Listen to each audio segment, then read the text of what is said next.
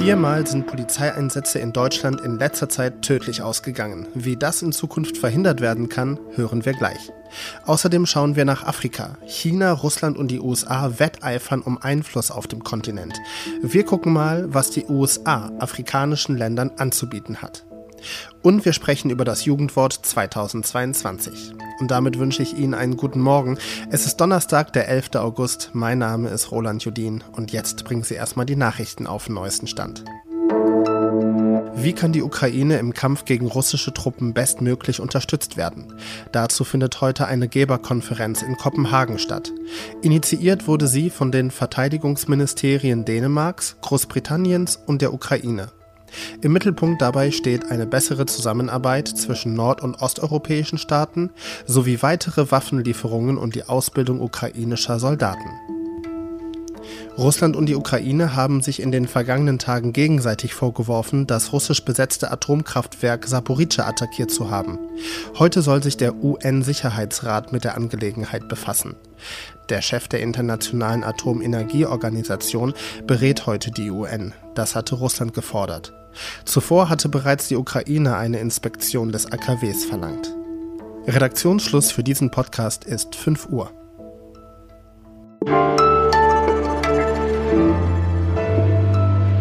Innerhalb einer Woche hat es in Deutschland vier Tote nach Polizeieinsätzen gegeben.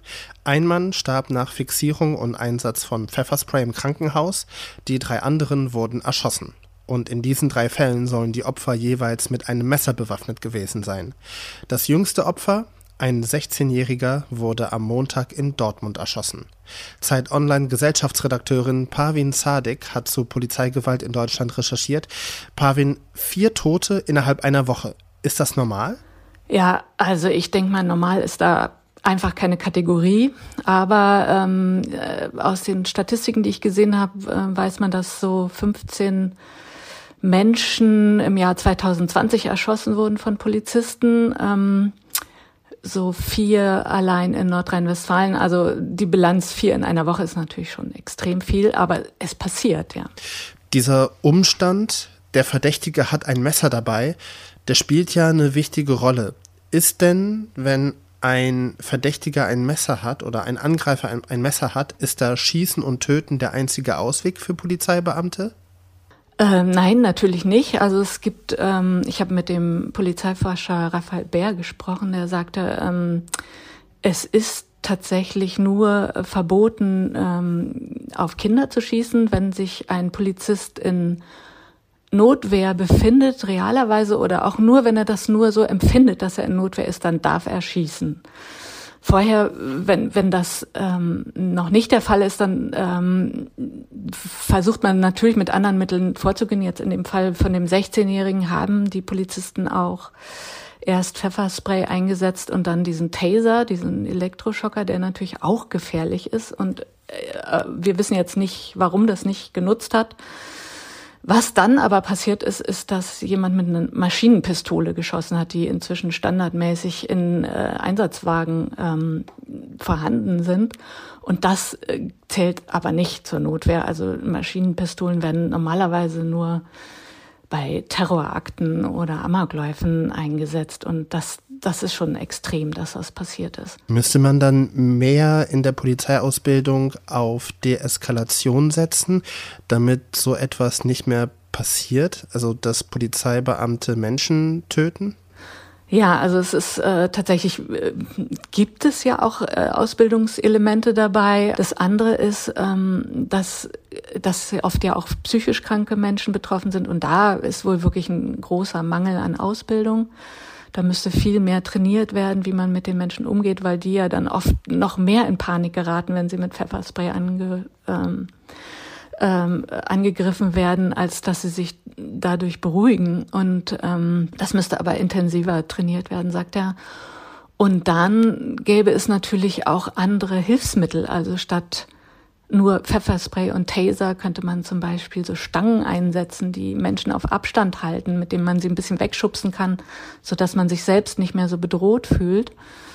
Ähm, die, die gibt es auch, aber die sind zum Beispiel standardmäßig nicht im Einsatzwagen.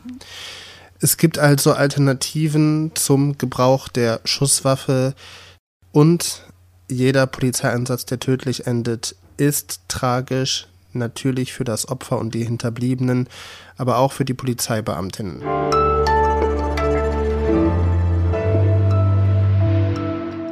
Und sonst so?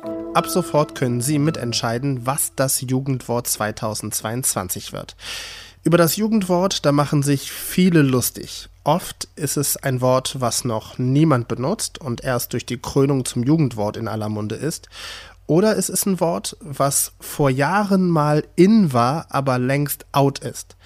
So auch die Kandidaten dieses Jahr. Zur Auswahl stehen unter anderem Wörter wie Digger oder Bro. So habe ich in meiner Jugend mit Kumpels geredet und ich bin 36. Und eigentlich rede ich noch immer so mit meinen Kumpels. Es gibt aber auch Wörter wie Gomme-Mode. Keine Ahnung, was das ist. Abstimmen können Sie bis zum 13. September. Den Link habe ich Ihnen in die Show Notes gepackt.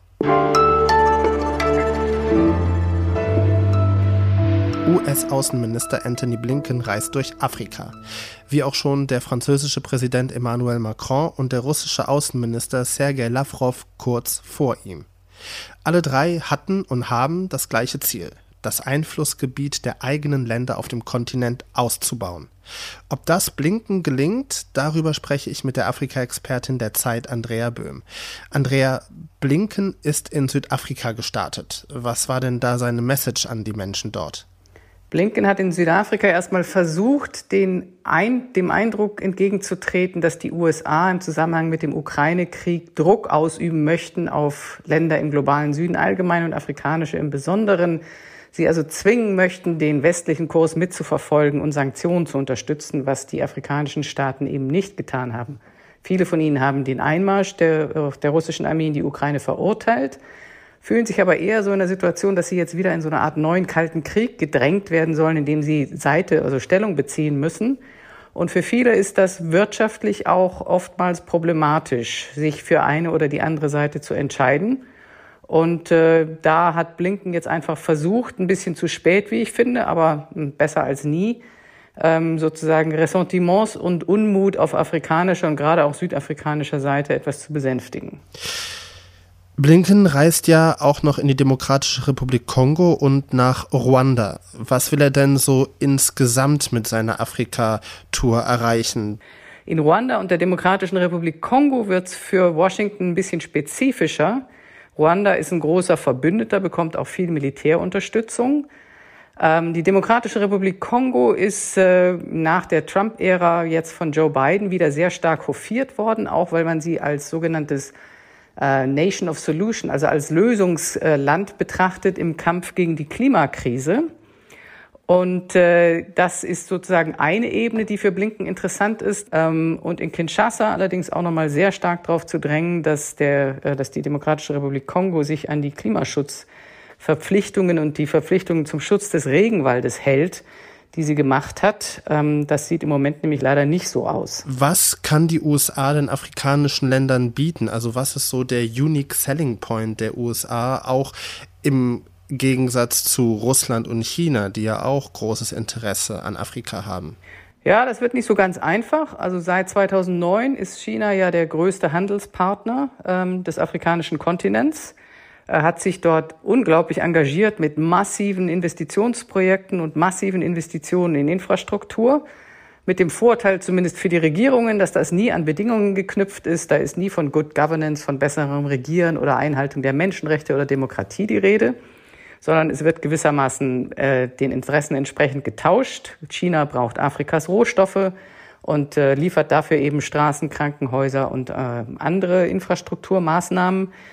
Die USA können natürlich bieten, genauso wie die EU, ein sehr viel stärkeres und konzentrierteres und koordinierteres Engagement, gerade bei der ganz, ganz zentralen Frage für alle afrikanischen Staaten der Energieversorgung.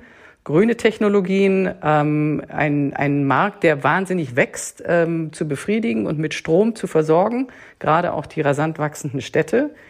Es ist natürlich ein bisschen problematisch, wenn man da auf grün und klimaschonend pocht und gleichzeitig momentan selber aufgrund des Krieges in der Ukraine dabei ist, ähm, sich wieder überall mit Gas und auch zum Teil mit Erdöl einzudecken.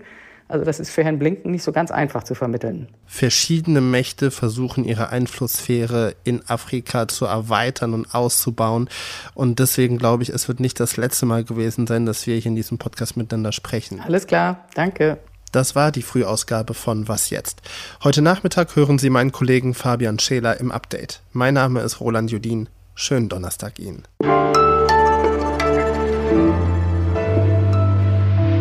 Es gibt aber auch Worte wie Gomme-Mode oder Gommode, Gommi-Mode, Gomme-Mode.